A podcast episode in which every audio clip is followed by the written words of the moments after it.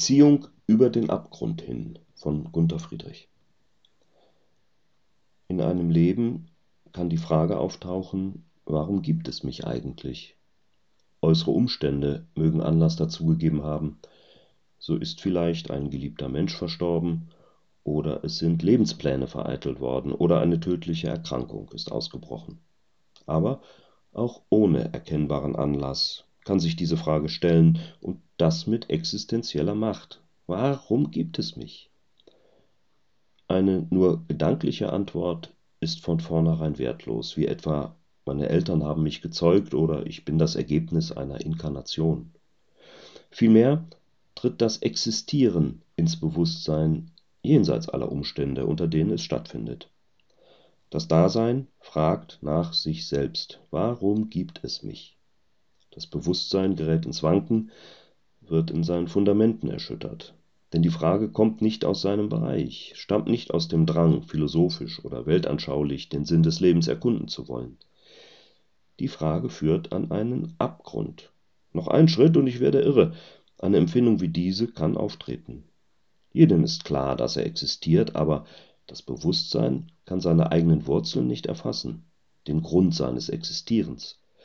Es müsste sich dazu den Boden unter den eigenen Füßen wegziehen und ins Nichtsein eintauchen. Und dennoch drängt sich ihm die Frage auf, ungebeten, warum gibt es die Welt, das Leben, mich?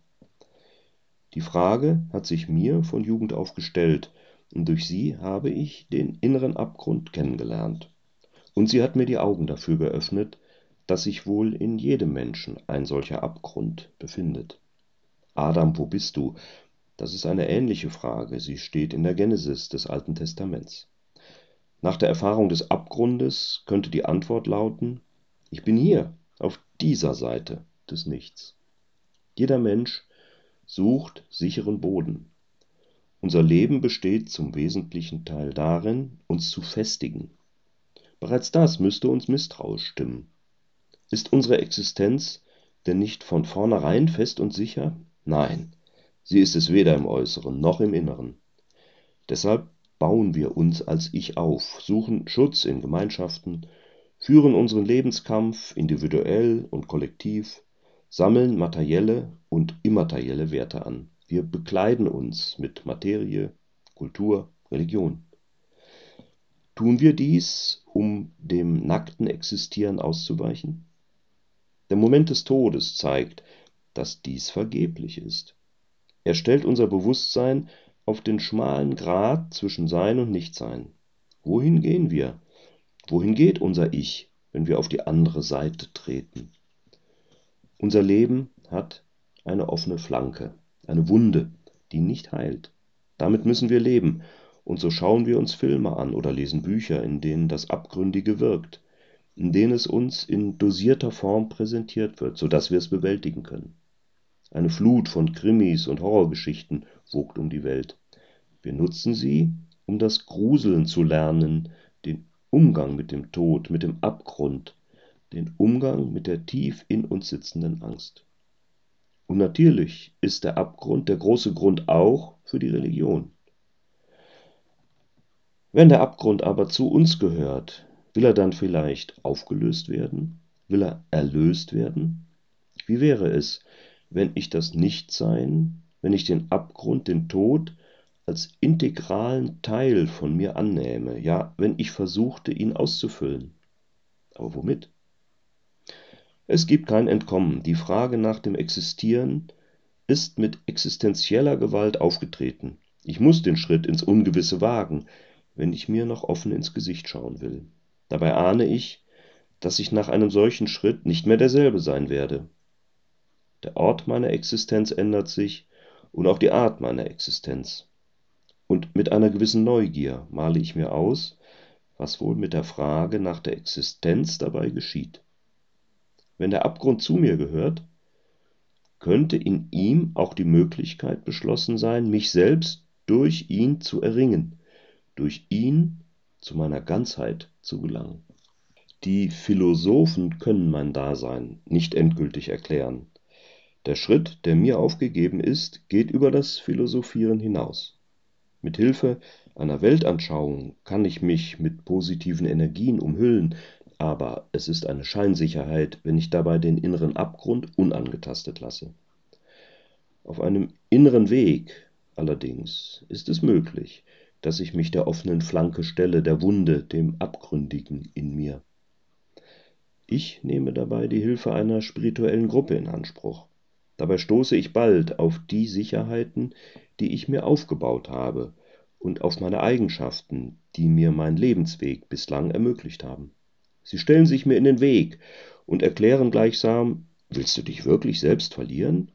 Bleib doch mit den Beinen auf dem Boden. Doch der Entschluss steht fest, und ich versuche, meine Sicherheiten und Eigenschaften auf neue Weise zu nutzen. Zu Beginn sollen sie zu Dienern auf meinem Weg werden, dann allerdings wird der Weg mich über sie hinausführen. Der griechische Mathematiker und Philosoph Archimedes sagte, Gebt mir einen festen Punkt im All, und ich werde die Welt aus den Angeln heben. In spirituellen Lehren wird ebenfalls von einem Punkt im All gesprochen, einem Funken des geistigen Feuers.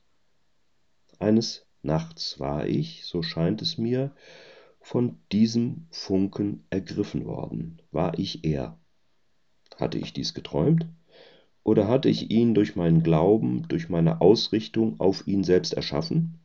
Er war da, in Ruhe und Klarheit. Er war ich, als reines Bewusstsein.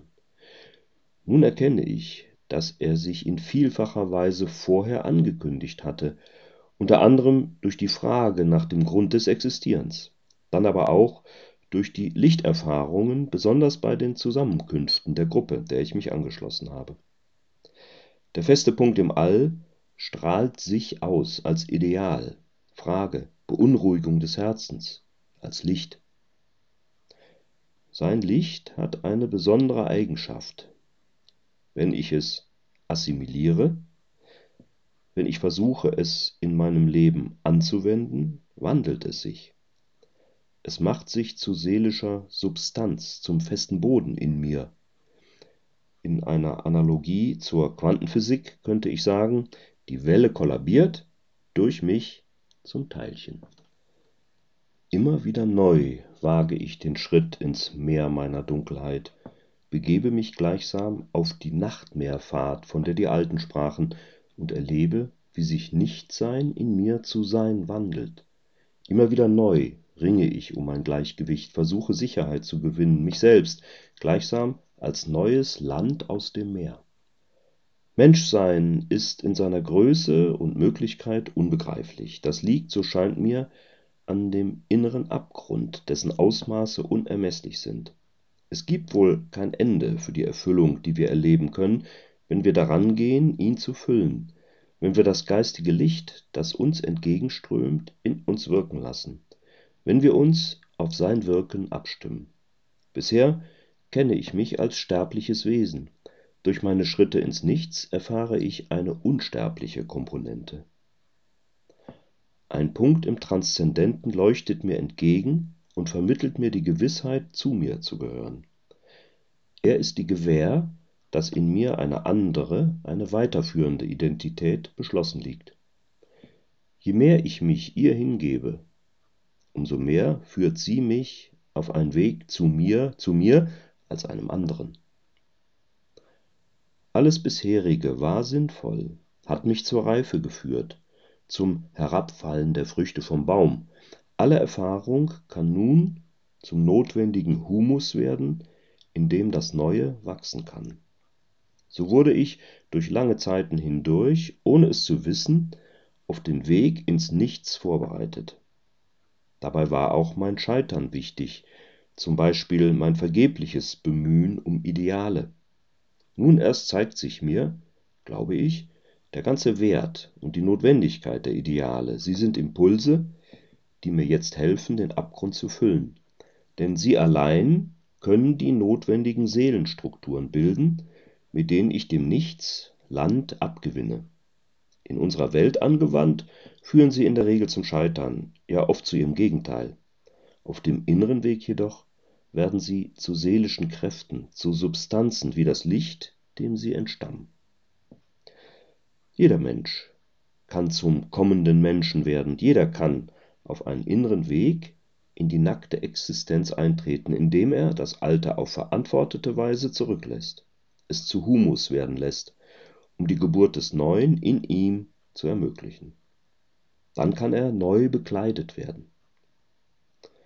Die überwältigende Erfahrung ist, dass wir bei jedem dieser Schritte ins Ungewisse von Liebe getragen werden, einer Liebe, die keine Grenzen kennt. Wir benötigen sie auf unserem Weg und das Besondere ist, sie benötigt uns, um sich vollständig entfalten zu können. Ein Kind macht die Mutter glücklich, weil es die Liebe der Mutter ganz und gar benötigt. In den Mysterien der Vergangenheit verehrte man die Göttin. Ich lerne nun die Göttin erneut kennen, die lebendige, kosmische Liebe, die Mutter, die Braut, die Geliebte. Sie reicht mir die Hand und ermutigt mich zu einem kindlichen Glauben auf meinem Weg, zu einem unbegrenzten Vertrauen, einer vollkommenen Hingabe. Mir scheint, dass die Schöpfung jubelt, wenn die Liebe auf diese Weise wirksam werden kann, dass das Wunder der Verwandlung darauf wartet, stattfinden zu dürfen, das Wunder, bei dem das Nichts zum Sein wird, der Abgrund zu Seele. Den festen Punkt im All begreife ich als den Sohn. In ihm individualisiert sich der Vater, das universelle schöpferische Wesen, das universelle Bewusstsein. Unendlich viele dieser Punkte gibt es, Funken des Geistes, sie alle sind eins mit dem Vater und besitzen doch Individualität. Sie sind einzeln und gemeinschaftlich der Sohn, und alle Sterblichen, die von ihm, dem Sohn, ergriffen sind, sind eins in ihm, wie auch der Vater und der Sohn eins sind. Immer wieder neu erlebe ich Momente des Ergriffenwerdens, fühle ich mich eins mit ihm. Und dann bin ich wieder sein Gegenüber, der andere Pol, der nach einem Ruf des Ewigen horcht. Die unsterbliche Individualität, der Sohn, bedarf meiner. Ich bin sein Spiegelbild, sein Geschöpf, sein Gegenpol. Er spiegelt sich in mich hinein, in jedem Moment. Er erfährt sich in mir als Individualität. Es scheint, dass er in mir zu sich selbst erwacht und mein Erwachen sein Erwachen ist. Er sieht sich mit meinen Augen. Er sieht die Welt mit meinen Augen und meine Augen werden in solchen Momenten zu seinen Augen. Sollte ich mich nicht in jedem Moment aufgeben, um mich durch den, der ich im Transzendenten bin, neu zu empfangen? Das Ich, das ich auf dieser Seite des Abgrundes errungen habe, ist ein geliehenes Ich, Abglanz der unsterblichen Individualität, zu der ich gehöre. Ich habe den Abglanz auf vielfache Weise missbraucht, um nur mich selbst aufzubauen, und bin an meinem Scheitern gereift. Doch nun kann ich mich ihm bewusst schenken, dem Götterfunken, kann ihm das Geliehene zurückgeben. Seine Freude wird zu meiner Freude. Und die Frage nach der Existenz, die mich bedrängt hatte, sie findet ihre Antwort. Sie beantwortet sich selbst auf meinem Weg zu meinem unsterblichen Pol. So empfange ich Orientierung. Ich musste die Nacht betreten, musste meine Dunkelheit annehmen, um das Leuchten des Sterns zu erleben, der zu mir gehört